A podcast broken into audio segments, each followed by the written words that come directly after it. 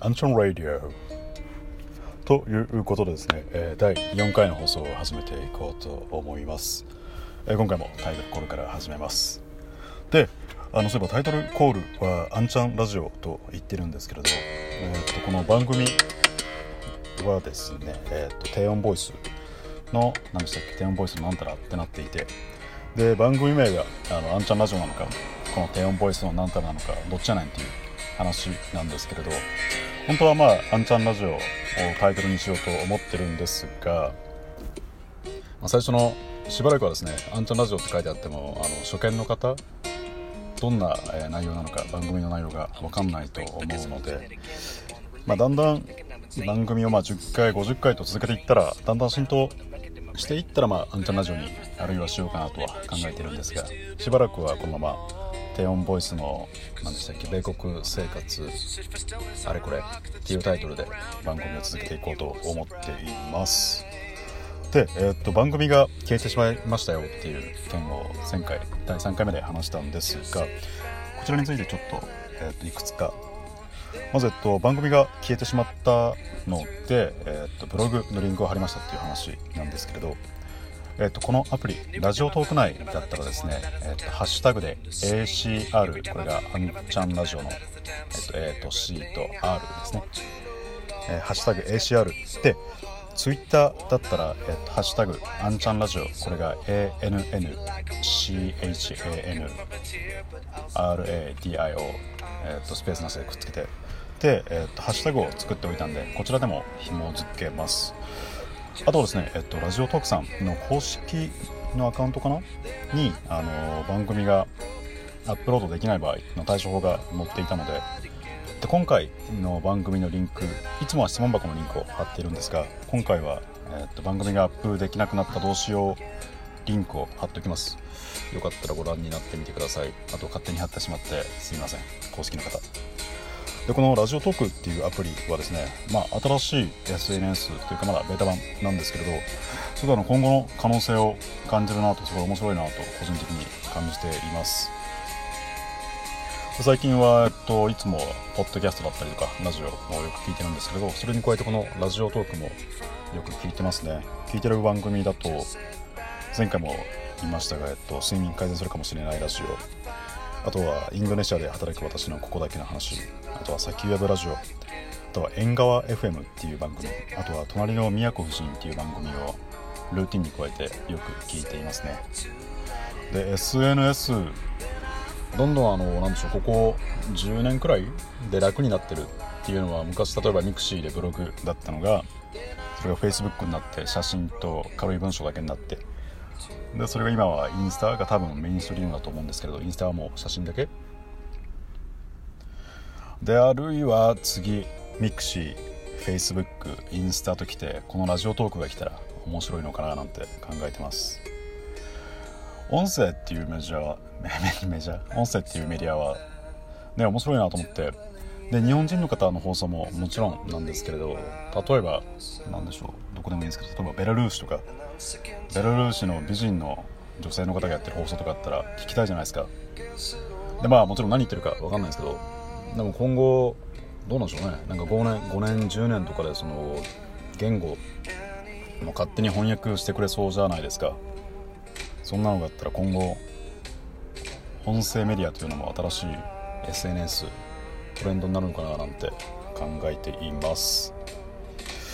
ということでごめんなさい。ちょっと前置きが長くなったんですが、えー早速本編に入っていこうと思います。で今回はですねまたありがたいことに質問をいただいたので、えー質問に答えていくのと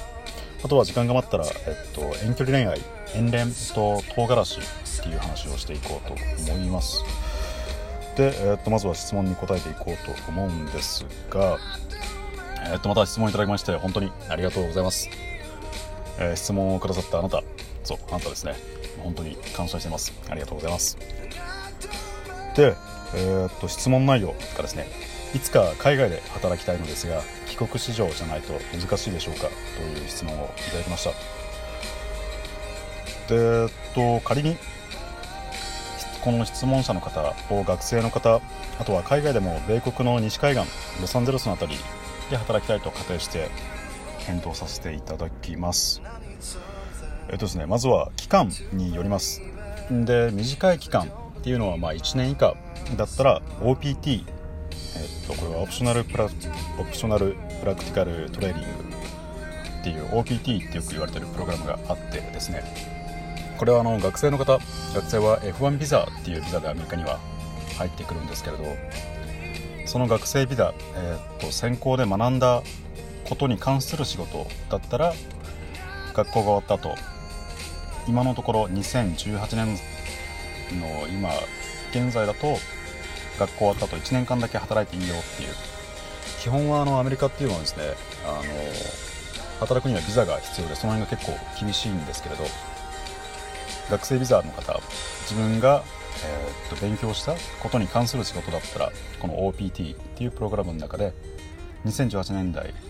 現在はですね、えー、と卒業してから1年間だけ働けるようなシステムがあります。